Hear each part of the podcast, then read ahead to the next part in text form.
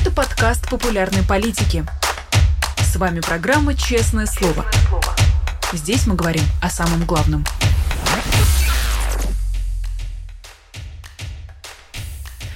Привет, друзья! В Москве 11 часов утра. Вы смотрите «Честное слово» на канале «Популярная политика». Меня зовут Ирина Алимана, и, как обычно, я призываю всех наших зрителей ставить лайки, писать комментарии в чате, задавать платные вопросы через суперчат и поддерживать нас на Патреоне, либо становясь спонсором канала на Ютубе. У нас уже на связи основательница фонда «Русь сидящая» Ольга Романова. Здравствуйте. Доброе утро. Ольга, на прошлой неделе стало известно о том, что Владимир Путин помиловал двух убийц, серийных убийц-людоедов а, за участие в войне в Украине. Как принимаются такие решения? Никак. В смысле, они принимаются на автомате, но смотрите, э, когда вербовал Пригожин, а после него пришло Министерство обороны, они, в общем, Пригожин говорил это более откровенно, Министерство обороны говорит это менее откровенно, они дают предпочтение убийцам. Причем Пригожин говорил, что отдает предпочтение убийцам, э, сказать, э, обдуманным. Лучше всего, конечно, заказные убийства, лучше, конечно, всего э, такие стрелки-снайперы ОПГ, э, ну, да, это тоже подойдет, поскольку, поскольку должен, должна быть привычка к крови. И как раз делается особое э, такое почтение э, к убийцам, которые сделали это неоднократно. Э, состояние аффекта списывают иногда и суд.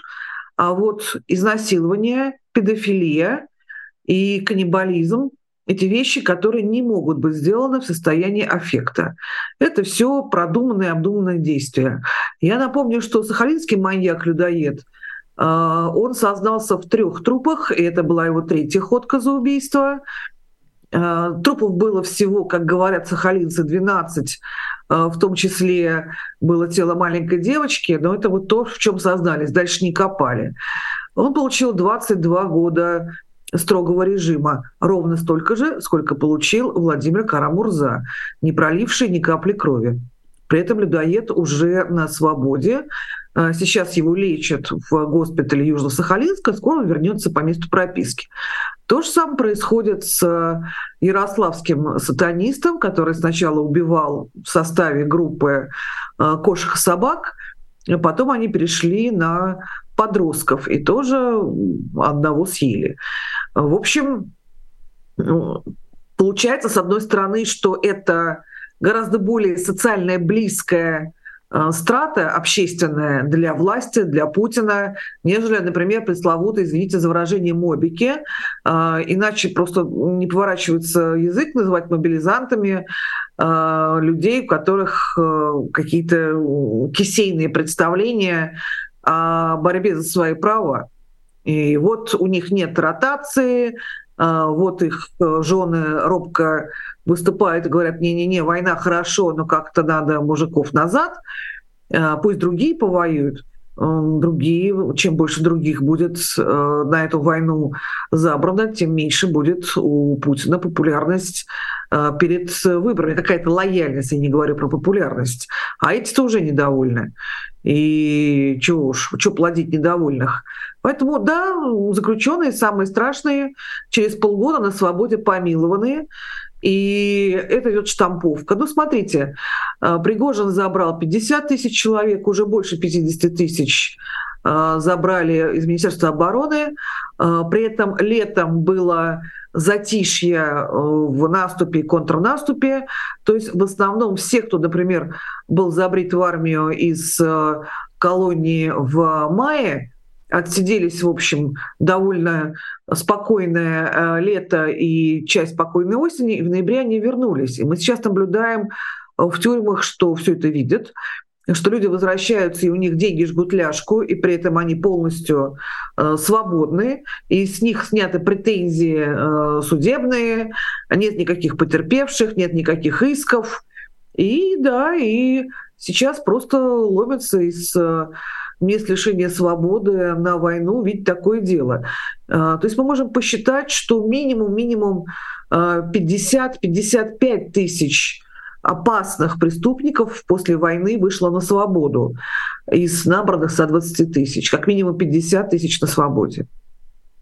А, когда они вновь совершат свои преступления, я не спрашиваю, если, я предполагаю, что, скорее всего, вопрос надо ставить именно когда. А, будет, будет ли а, правоохранительная, так называемая правоохранительная служба с ними обращаться так же, как с обычными преступниками? Или у них будут льготы, у них будут преференции, и их статус участников войны в Украине будет просто застилать глаза правоохранителям? Отличный вопрос. Э, менялась тактика по отношению к этим людям. Если сначала Пригожин, пока он был жив, он, в общем, представлял фактически каждому юриста, ну там не каждому, но в любом случае у каждого такого зэка был телефон, номер телефона, по которому он вызывал юриста, связанного с Вагнером, тот приезжал и объяснял, э, объяснял ментам в основном, что вот, ну, как же так, что же вы, герои специальной военной операции, герой войны, говорите, что он э, делал закладки или э, обносил дачи, или вот тут нанес тяжкие телесные повреждения, но он не мог, он герой войны, это вы все специально сделали.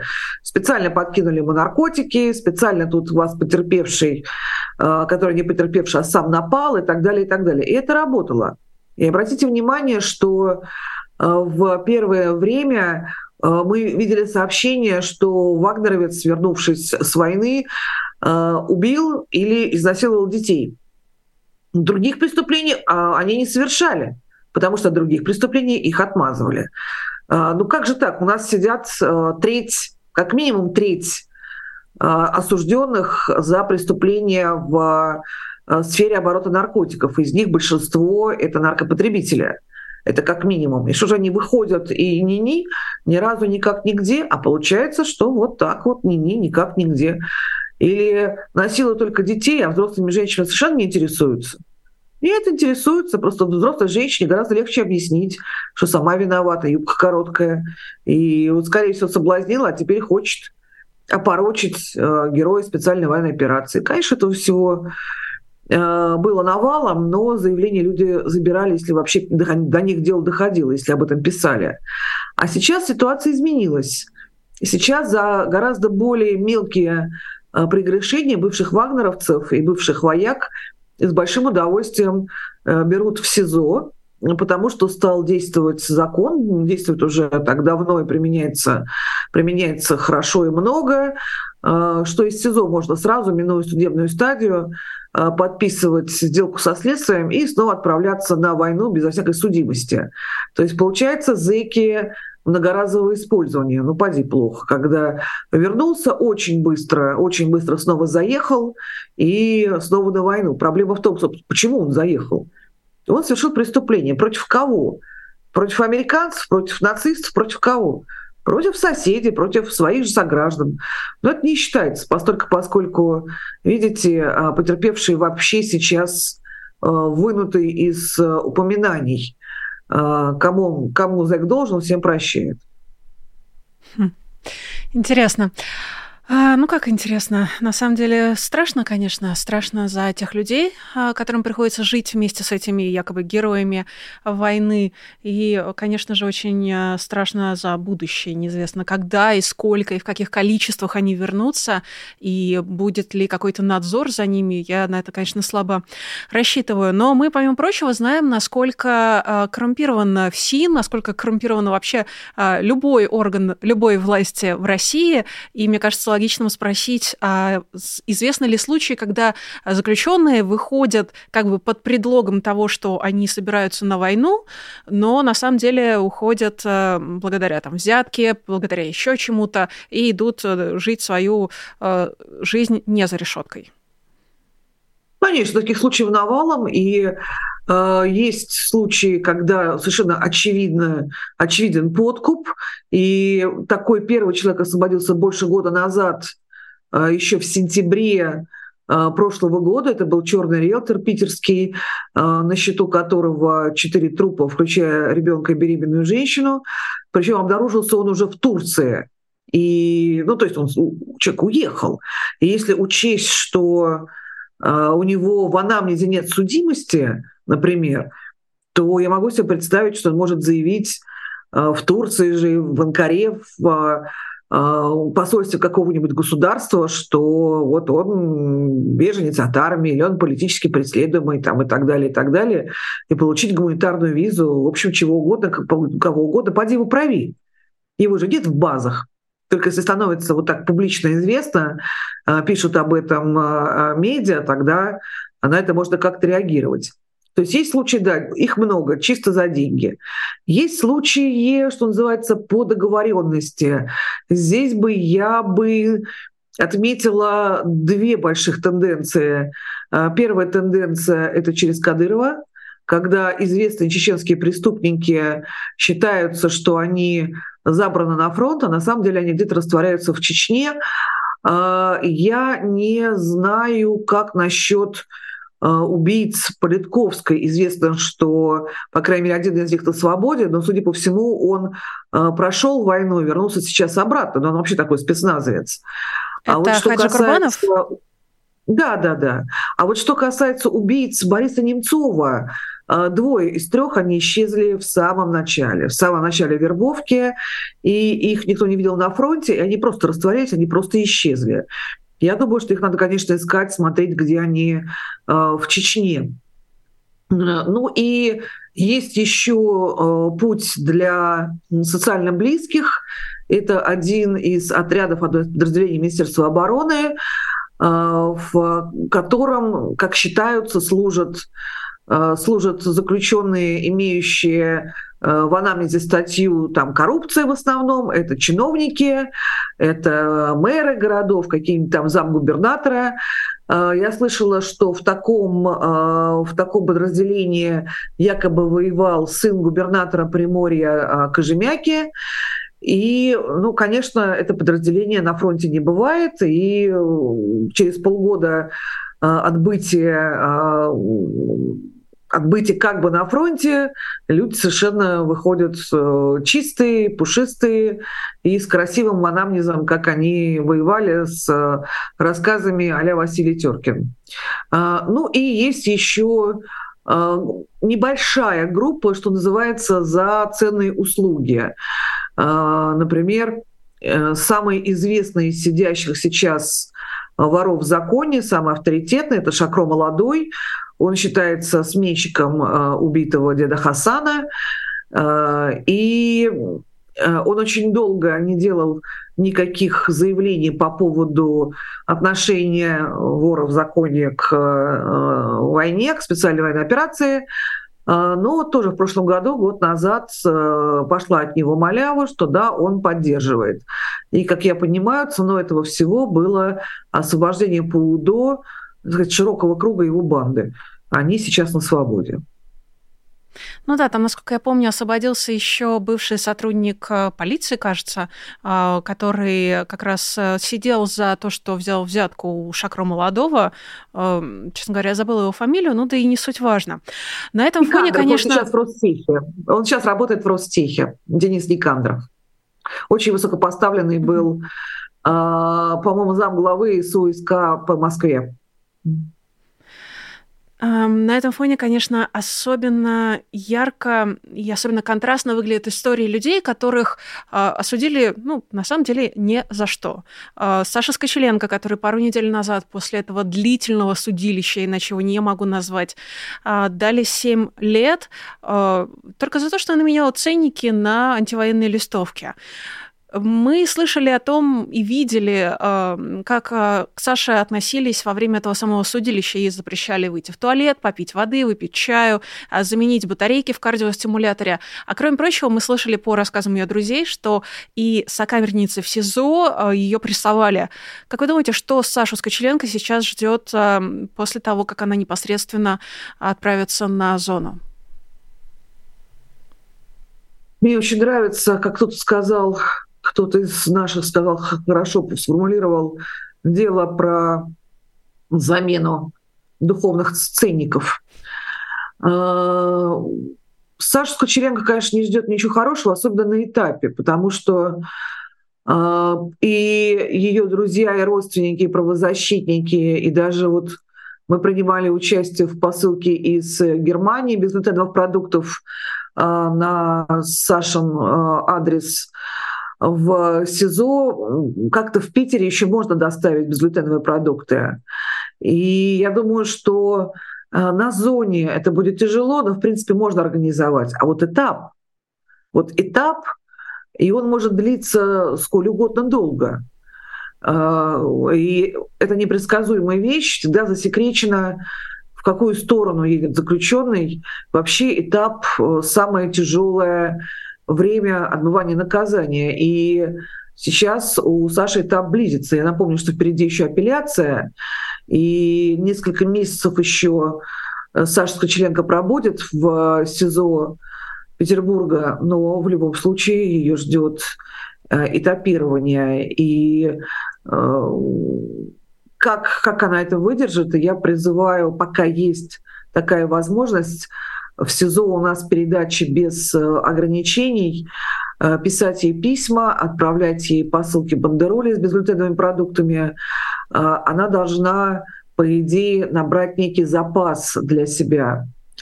Для себя, чтобы продержаться на этапе от нескольких недель до нескольких месяцев.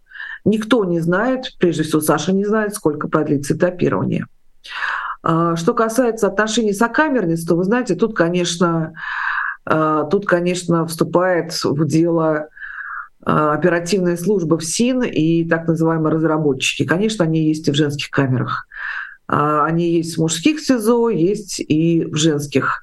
А, разработчики — это а, заключенные, которые работают даже не на администрацию конкретно, а на оперативников, на оперов. Очень часто за деньги, очень часто просто за роспись в смете. И они стараются по, собственно, приказу оперативников делать условия существования в СИЗО а, не, желательных заключенных а, невыносимыми. Делается это довольно легко, и сопротивляться этому очень сложно, требуется очень много мужества и подготовки. Зачем это делают опера? А, они это делают чаще всего для того, чтобы человек признал вину, чтобы не надо было с ним возиться.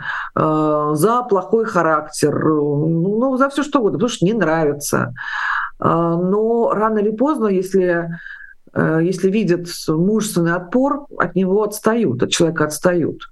И я очень надеюсь, что Э, Саша Скочеленко давным-давно дала такой, я думаю, я просто вижу дальнейшее развитие событий, да, она дала этот мужественный отпор. У меня яркий пример э, политзаключенная Тони Зимина, которая сидит сейчас недалеко от Саши Скочеленко в э, ИК-7 в Саблино. А Тони Зимина — это довоенное еще дело. Помните, поженилась молодая пара, и на фотографиях был ФСБшник, вот измена родине, все такое. Да, да, да. Много лет дали, 13, 14 дали. И она, она сейчас э, поставила себя э, таким образом, что совсем недавно э, ее просто выпустили досрочно из ШИЗО сказав, господи, уже просто иди уже просто, ну, чтобы мы тебя не видели тут. Э, ну да, она очень оказалась сильным человеком, который борется и за свои права, и за права окружающих ее женщин.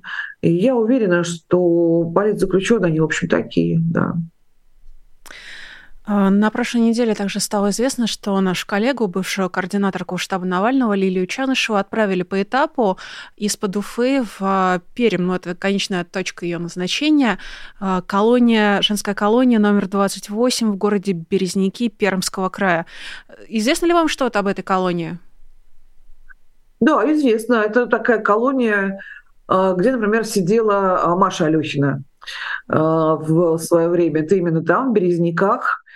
Э, у нас приходят письма от женщин из э, этой колонии, из Березняков, там основном швейное производство, э, работают в три смены, а в свободное от работы время, после трех смен, они плетут маскировочные сетки для фронта. Еще я знаю, что в этой колонии при нищенских заработках, просто нищенских женщин заставляют как бы добровольно отчислять часть зарплаты в фонд помощи жителям Донбасса, фонд помощи специальной военной операции и так далее, и так далее, и так далее. Поэтому э, у нас вообще такая дилемма в Руси сидящей была этим летом, э, и мы как-то устраивали собрание, потому что непонятно, что делать. Вот приходит письмо от женщины, которая рассказывает, как она живет, за, что ее посадили. Вот у нее сын с престарелой мамой живет, и она пытается как-то им помогать, какие-то деньги отчислять, а получает очень мало, потому что у нее забирают все в фонд, и ей не хватает, например, для того, чтобы купить прокладки. Вот не хватает денег, пришлите, пожалуйста, прокладки. И мы такие, ну, ты же помогаешь специальной операции, и твои деньги на прокладки уходят туда. И все бы было бы ничего, если бы она бы еще не приложила бы к этому письму а, собственной стихи про то, как злые укропы живут в Украине. В общем, а, у женщин там очень серьезно засорены мозги, очень серьезно. И э, культ походы в кино, ну, в смысле, в клуб, куда приезжает кино, это чаще всего фильм «Зоя», вот мы все ругали и смеялись над Мединским, что какое глупое кино. А оно же не для нас снималось. -то. А, женщина в это верит. Они хотят быть как Зоя, хотят отдать жизнь за родину. Вербовка там идет. А, я не думаю, что колония очень рада а, приезду Лилии Чанышевой, помня, конечно, этот ужас, который устраивала в свое время Маша Алехина, потому что Маша тоже, она не сидела сложа руки, она там, в общем, вполне себе боролась за свои права и права рядом сидящих женщин. Но, с другой стороны, у них есть опыт. У них есть опыт, и э, я думаю, что Лилия Чанышева э, будет там под особым контролем, конечно.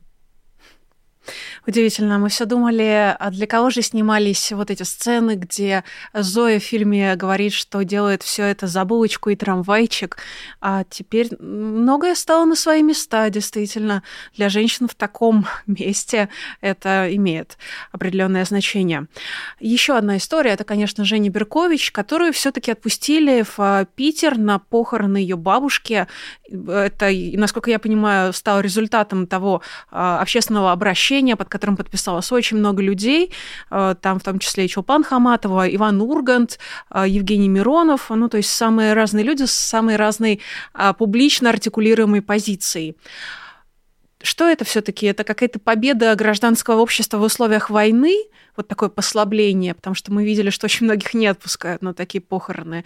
Или э, это буквально рабочий инструмент, который надо взять на вооружение людям, которые э, все-таки помнят про политзаключенных и пытаются со, со свободы, с воли отстаивать какие-то их права. Вы знаете, есть ответ правильный, а есть ответ циничный. А давайте оба. Вот я боюсь, что надо, надо оба и а, дать. Насколько я знаю, насколько я знаю, сама Москалькова, а, она не имела никакого отношения к принятию вот этого действительно а, гуманного решения и очень неожиданного, потому что такое случилось вообще впервые в российской истории, чтобы отпускали кого-то на похороны бабушки, везли специально из другого города, из Москвы в Питер. У Москальковой очень-очень ограниченный Адам-ресурс, я бы даже сказала, что его нет. Да? Она генеральша такая вполне себе свадебная. А, то, что подписало столько людей, причем столько разных людей, это тоже повлияло, вне всякого сомнения. А, но там не было одного имени, которое, как мне кажется, сыграло, могло сыграть очень важную роль а это вот, вот до сих пор была часть э, правильная. И подписывать эти письма надо, и нужно бороться. Действительно, требуйте невозможного, как очень здорово сказала э, Зоя Светова, правозащитница по этому поводу. Требуйте невозможного, и может что-то получиться. Это получилось. А циничный ответ состоит в том, что я не увидела среди подписантов имени э, Дуни Смирновой, режиссера Дуни Смирновой, а я Э, уверена, что, конечно, они знакомы с Беркович, там вместе работали и так далее, и так далее. Я напомню одно из интервью из последних Дуни Смирновой, где она делала большие-большие комплименты Сергею Кириенко. Я думаю, что принял решение Сергей Кириенко по этому поводу. Здесь не меньше должен быть калибр, ну, то есть, или, или я скажу Путин, да, но, скорее всего, Путину э, пофигу совершенно Беркович, а э, Кириенко обратились кто-то вроде Чубайса с Дуней. И он вот, вот да, вот пусть, пусть поедет, ладно. Э, да, слушайте, если э, самый большой злодей э, раз в жизни сделает доброе дело, ну да, не то, чтобы ему воздастся, но спасибо. Я думаю, был так. Хм, удивительно. Я, мне кажется, догадываюсь, о каком интервью речь. Собственно, действительно, одно из самых известных интервью Дуни за последние годы. Действительно, их может многое связывать. Я сейчас подумала о этой благотворительности, и как раз история а, с детьми. все таки уже не Беркович две приемные дочери, а, поэтому, конечно, было бы интересно впоследствии узнать. Впрочем, я действительно не думаю, что это оправдывает а, Дуню Смирнову, ее Чубайса и самого Кириенко. Есть еще один человек, насчет судьбы которого есть большие вопросы. Это волонтер из Белгородской области Александр Демиденко. Он помогал украинцам переходить через вообще из России возвращаться в Украину, как раз через КПП Колотиловка, довольно известная, мне кажется, за последнее время оно стало. И там одна из последних историй – это пожилая женщина, по-моему, больная раком, которой он действительно помог перебраться, после чего его задержали. Он пропал на какое-то время, потом его все-таки обнаружили, и на него в итоге возбудили уголовное дело по поводу, по-моему, хранения то ли боеприпасов, то ли какого-то незарегистрированного оружия. А потом возникала история о том, что возбудили уголовное дело о госизмене, но его адвокат это опровергла. А как вы думаете, как будет его история развиваться? Ну, вы знаете, я хорошо знаю эту историю, хорошо знаю этого парня. Он фермер, ему 61 год, и он очень здорово помогал, э, помогал справиться с проблемой похищенных заключенных. А, вы знаете, в ноябре прошлого года две с половиной тысячи херсонских и николаевских заключенных а, были похищены оккупантами а, с неизвестной целью две с половиной тысячи. Вот сейчас немножко цель стала яснее, когда мы уже с этим совсем плотно разбираемся. Был там такой начальник колонии по фамилии Соболь, один, и он заставил нескольких, что называется, козлов, да, активистов, написать, э, написать э, заявление, что они очень сильно боятся наступления ВСУ, как бы их не забрали отсюда в армию, поэтому просим забрать нас вместе с российскими войсками. Их забрали всех подряд. Не этих козлов, а вообще всех. А, но, конечно, никто, кроме этих э, козлов, никто не хотел в Россию. И сейчас, когда заканчиваются у них сроки по украинскому законодательству, их по одному, по два, по трое выпускают. И да, действительно, есть только два пути сейчас из России назад в Украину, они все хотят, конечно, назад. А, это через Колотиловку, единственное КПП в Белгородской области, или через Верхний Ларс. И там их тоже встречают волонтеры. А, когда мы слышим про а, то, что там 6-7 человек и пропускают снова через Верхний Ларс, это обычно они. В Колотиловке сейчас тоже проблем все больше и больше, особенно там в серой зоне. А, и вот наш э, волонтер, он помогал всем и помогал вот этим вот доходягам, которые идут, между прочим, в Колотиловку из Керчи или из Чунгара. Это Крым.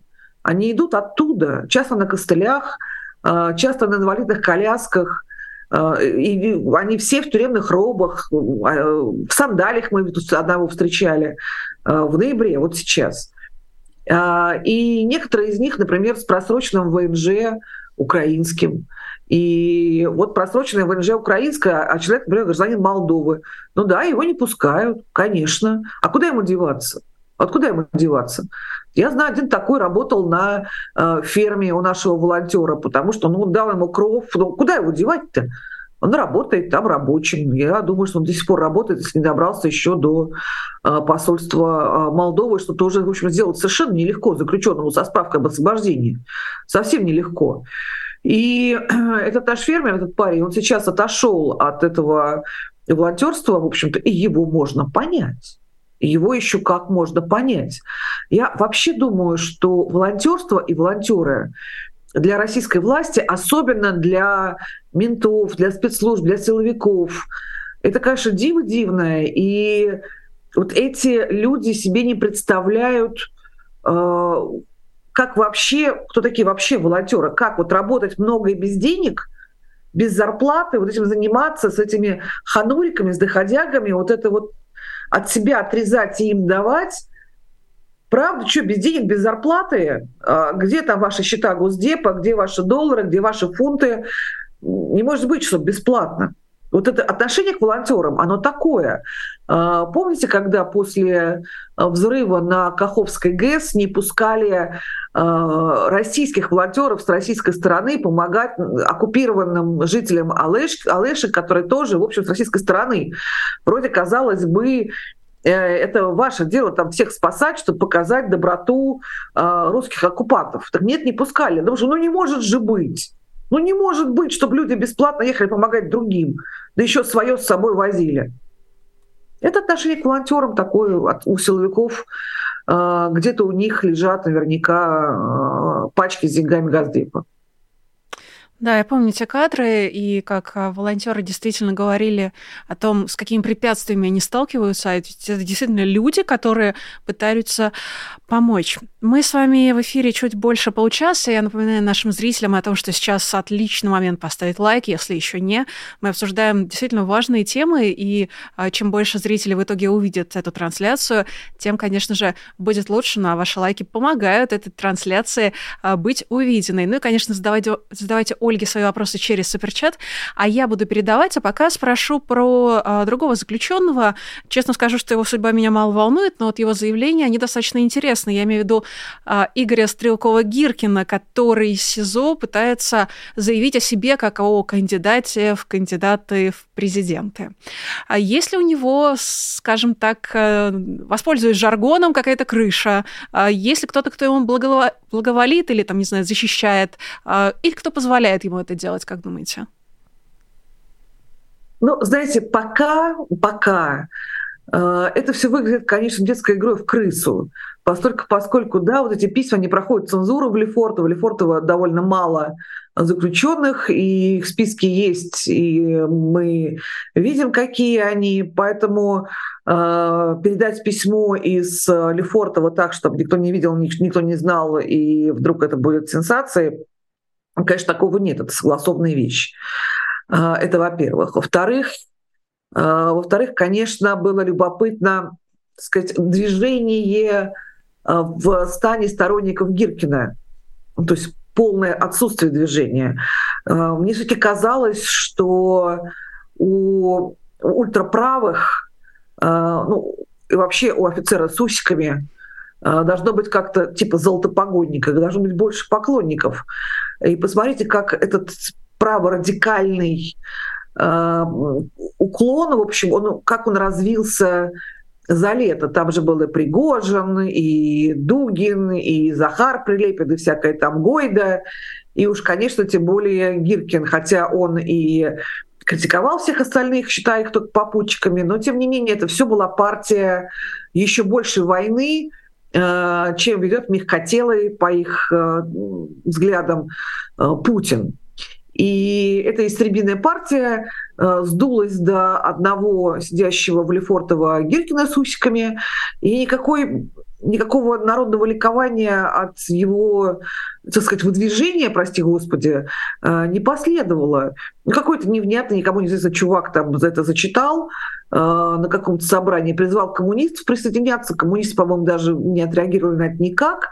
Но надо сказать, что и сам Гиркин Э, он сейчас находится в стадии э, в стадии уже подписания, то, что называется 217, э, и он уходит сейчас на суд.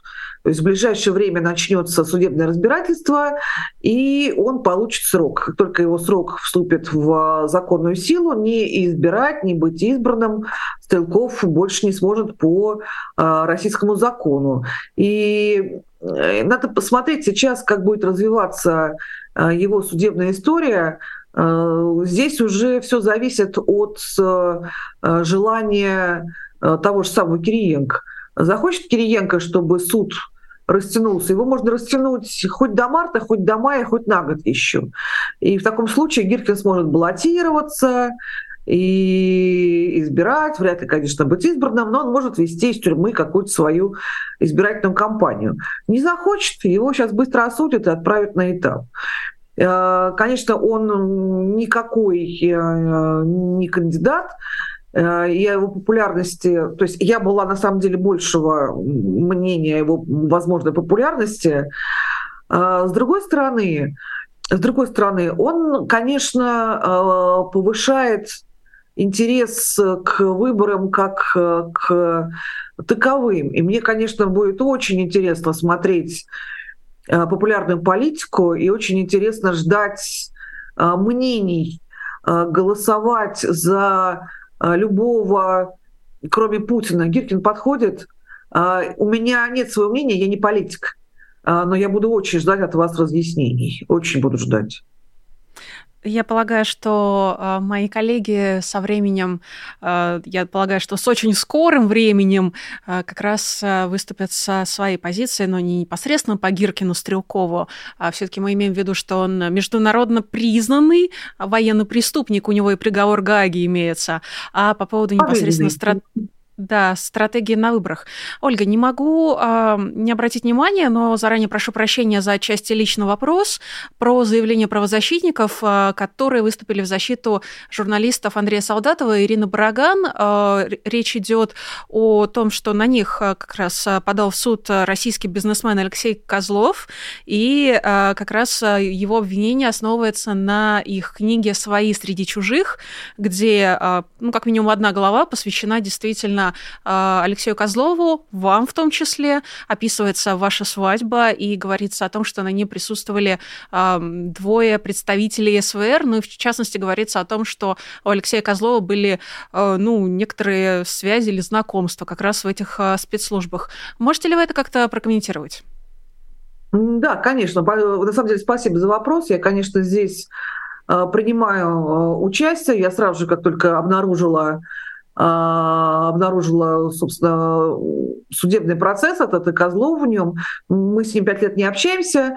И я, конечно, немедленно позвонила и Андрею Солдатову, и Ирине Браган а, со словами поддержки. И насколько я знаю, то есть я уже знаю, что э, они сохранили прекрасно многочасовые пленки своих разговоров с Алексеем Козловым много уже лет назад. И, конечно, там очень много вопросов вообще к этому Гамбургскому суду, каким образом издательство, которое издало, собственно, эту книгу а, Брагана Солдатова, не было оповещено вообще о а, судебном слушании. То есть там очень-очень много всего любопытного, интересного. 8 декабря Э, состоится рассмотрение, э, собственно, э, уже претензий со стороны издательства к Козлову, и ну, посмотрим, чем все это дело обернется. Как мне кажется, действительно, это очень-очень важный и очень плохой прецедент, поскольку, поскольку речь идет о свободе слова, речь идет о том, что если человек, который имеет существенные связи, с, по крайней мере, с, со старым КГБ, да, пытается с этим выходить в э, суд и ограничивать, ограничивать э, э, свободу слова известных журналистов-расследователей с репутацией, с мощными работами и так далее. И я полностью поддерживаю заявление многих правозащитных организаций а, по этому вопросу. Мне очень жаль, что так случилось. А, к сожалению, да, я тут никак ничего не могу на это дело никак повлиять и как-то предотвратить это было, то есть было невозможно с моей стороны, конечно. Но я надеюсь на справедливое судебное расследование по этому поводу. И я так же, как и расследователи, убеждена, что это вряд ли а, его собственная самодеятельность. Мне кажется, что им воспользовались люди, которые действительно хотят в Европе и в Штатах провести кампанию по затыканию ртов журналистов. На вашей свадьбе действительно присутствовали сотрудники спецслужб? Да, два человека, два человека присутствовали с его стороны, если не считать бабушки. Бабушка была тоже сотрудницей спецслужб, переводчиком э, Рузвельта на Ялтинской конференции, что, в общем, на самом деле в моих глазах было скорее романтично. Ну да, там описывается, на самом деле, насколько я понимаю, на основе интервью с вами а, отдельные истории про портрет Эйтингена, который висел, а, ну, собственно... Выбросила, да. Как раз эта история там и описывается в том числе.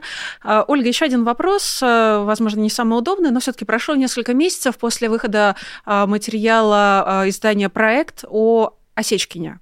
Осечкин в разное время, в том числе и о вас, говорил не очень, мне кажется, скажем так, обоснованные или подтвержденные вещи, но суть даже не в этом, а в том, э, как э, вообще его фигура оценивается в правозащитной среде, а как его фигуру э, оцениваете лично вы после выхода этого материала, стал ли он для вас каким-то эм, чем-то новым, каким-то откровением, чем-то, чего вы не знали, и вообще подтверждаете ли вы то, что в этом материале излагается? Не, ну этот материал, конечно, не стал для, а, для нас, для правозащитников, сюрпризом, потому что люди, которые давно занимаются правозащитой, прекрасно знают, кто такой Осечкин, и а, в общем, не сюрприз. Поскольку, поскольку он страшно токсичный, то его совершенно не хочется а, лишний раз вспоминать и обсуждать. Как-то со мной он он сделал для меня исключение. У него как-то все правозащитники а, работают на ФСБ, а у меня с ним херасмент. И э, у меня есть два ответа по этому поводу. И спасибо за возможность э, один раз таки пошутить. А, когда меня э, знаете, когда, когда спрашивают то, что тебе не нравится, у тебя хороший ответ-то приходит, приходит потом. И я себе придумала хороший ответ – когда, когда меня спрашивают, а что, вы, вы правда, вы приставали к Осечкину?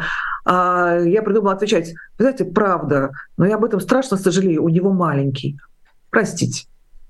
Э, я понимаю, на самом деле готовила тоже по одному поводу шутку. У меня никак не было возможности ее пошутить, э, поэтому я представляю, что это такое, когда наконец есть возможность высказаться по поводу, который кажется, э, ну, не самым, возможно, удобным или корректным. В любом случае, у нас честное слово, а вы очень честно отреагировали.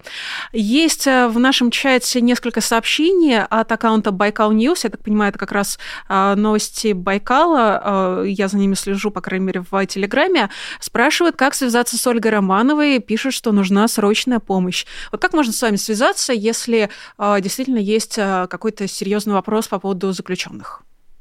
Да, ну, проще всего в телеге, конечно, проще в телеге, в личке э, Романова нижнее подчеркивание, Ольга с большой буквы, Е с большой буквы.